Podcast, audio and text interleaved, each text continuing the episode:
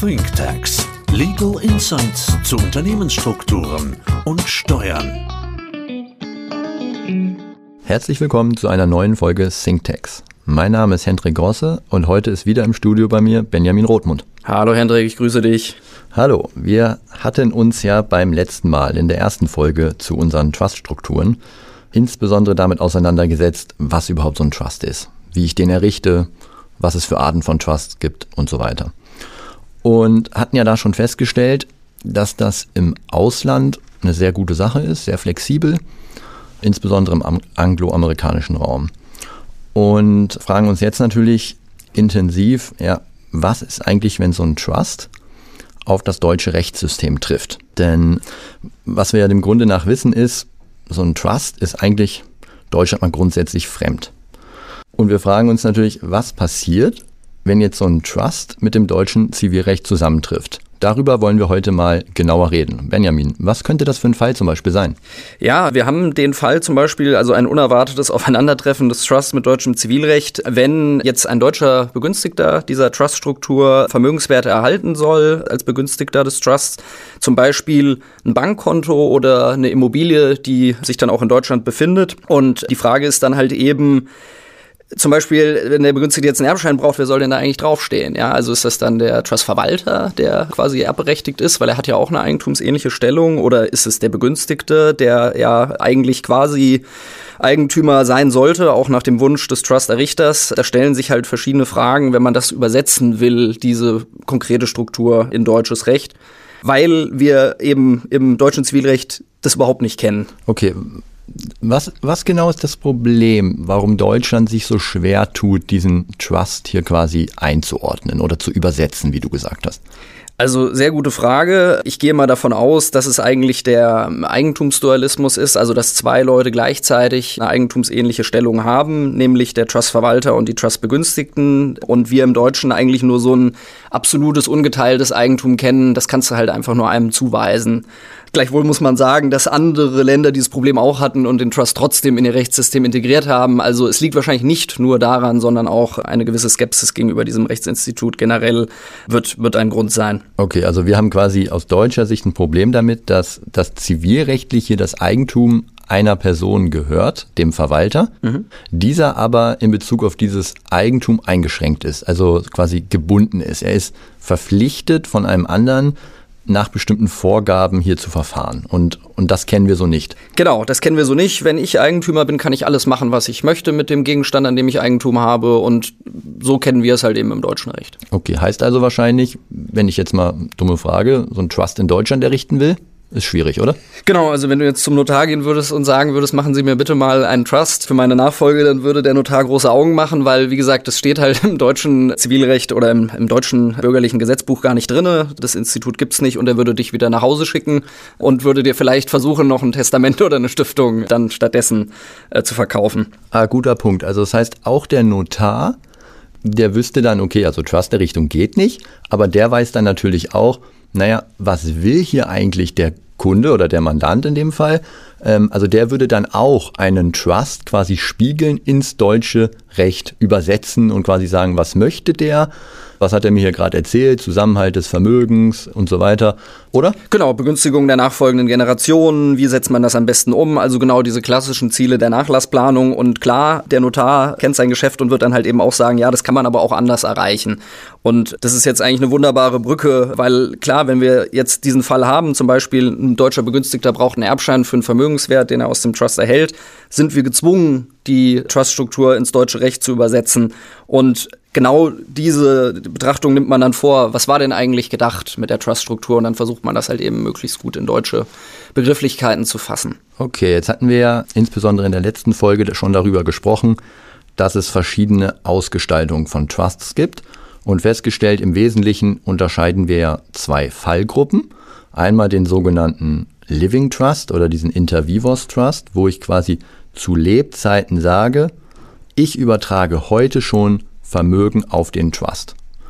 Und dann gab es die gegensätzliche Möglichkeit, dass man eben gesagt hat, nee, man fasst heute nur das Regelwerk und dieses Vermögen soll erst später übergehen. Das waren ja die zwei zentralen Unterschiede bei der Trust-Errichtung, die wir uns angeguckt haben.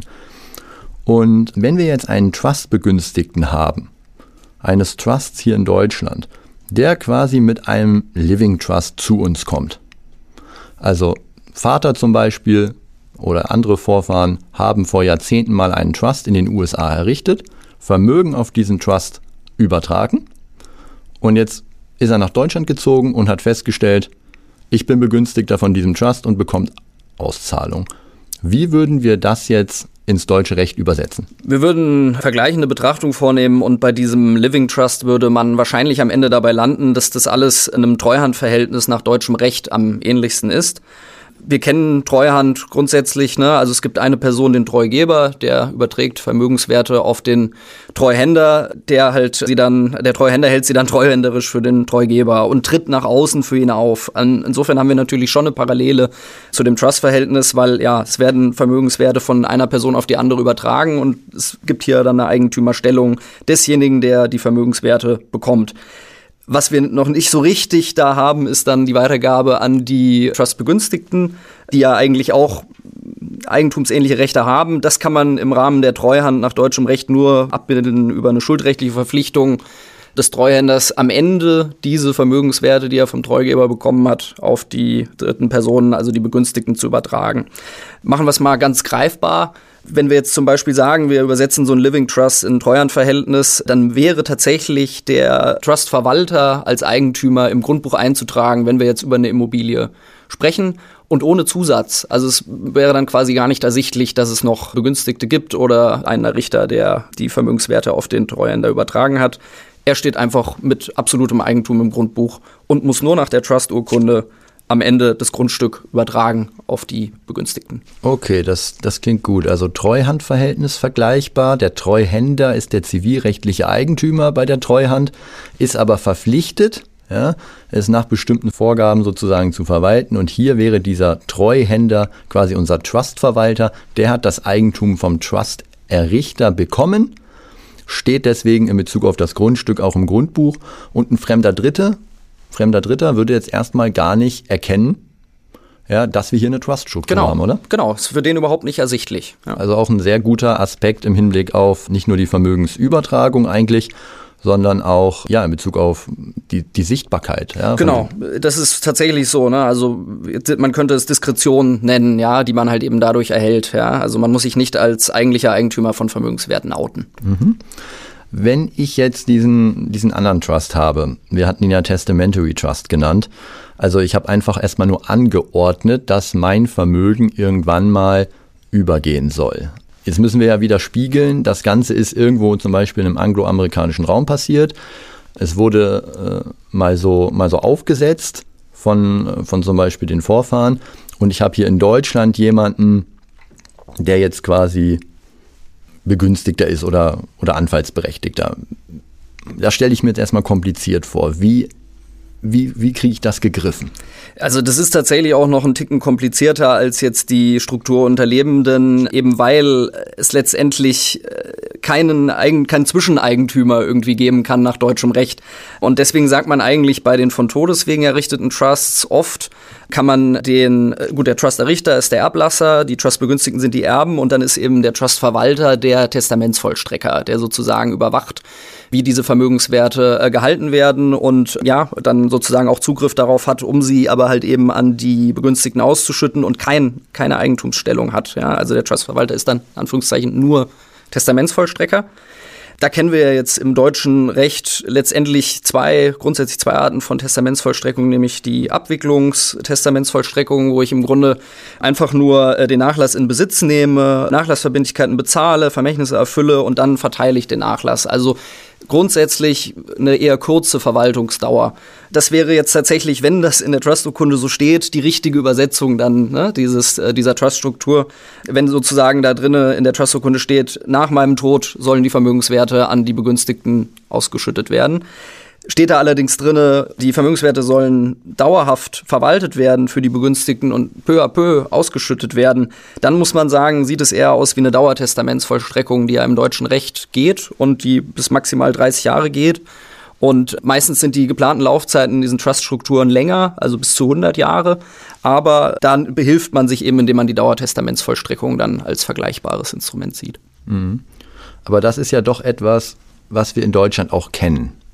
Also quasi letztendlich ist das ja diese, diese Testamentsvollstreckung. Also letztendlich ist es ja so, dass wir eigentlich sagen, okay, es kommt zum Erbfall, dann gibt es einen Erblasser, Vermögen geht dann über auf die Erben, das sind hier auch in unserem Fall die Begünstigten, aber aufgrund dieser Anordnung, dass Vermögen jetzt übertragen wird auf einen Trust, diesen Aspekt gliedern wir jetzt um in quasi eine Testamentsvollstreckung. Ja, ganz genau. Ja. ja, also quasi der Testamentsvollstrecker nach unserem Verständnis wird ja nicht Eigentümer, sondern nimmt dieses Vermögen in Besitz und verwaltet es im Interesse, ja, quasi was da angeordnet wird und wie es quasi gemacht werden soll, um es zusammenzuhalten. Also auch nochmal der Aspekt wird da auch erreicht. Aber das ist ja wirklich dann etwas, ja, was auch ich verstehe, sozusagen, der aus dem, aus dem Steuerlichen kommt, weil er das schon mal gehört hat. genau. Okay. Jetzt kann es natürlich aber auch so sein, wir hatten es eben schon mal gesagt, es gibt bezugsberechtigte und anfallsberechtigte ähm, Begünstigte bei so einem Trust. Und wenn man jetzt quasi sagt, es gibt äh, diese zwei Gruppen, dann könnte man den, die Brücke schlagen zu einem, auch einem deutschen Rechtsinstitut, nämlich der Vor- und Nacherbschaft. Ah, das heißt, ich kann sogar bei einer Trust-Struktur nicht nur, eben gerade hatten wir ja zwei Fälle besprochen, wie man so einen Trust noch einordnen kann. Es kann auch eine Vor- und Nacherbschaft sein. Genau, also man könnte es natürlich auch so sehen, die Bezugsberechtigten sind die Vorerben, haben die Vermögenswerte, können die Erträge daraus ziehen, können aber nicht frei über diese Vermögenswerte verfügen. Ne? So funktioniert es ja in der Vor- und Nacherbschaft. Mhm. Erst der äh, Nacherbe, das wären dann halt eben die Anfallsberechtigten, Begünstigten von der Trust-Struktur, hat die Vermögenswerte wirklich uneingeschränkt erhalten und kann nicht nur über die Erträge daraus äh, verfügen, sondern auch die Vermögenswerte selber verkaufen oder verschenken. Mhm, verstanden.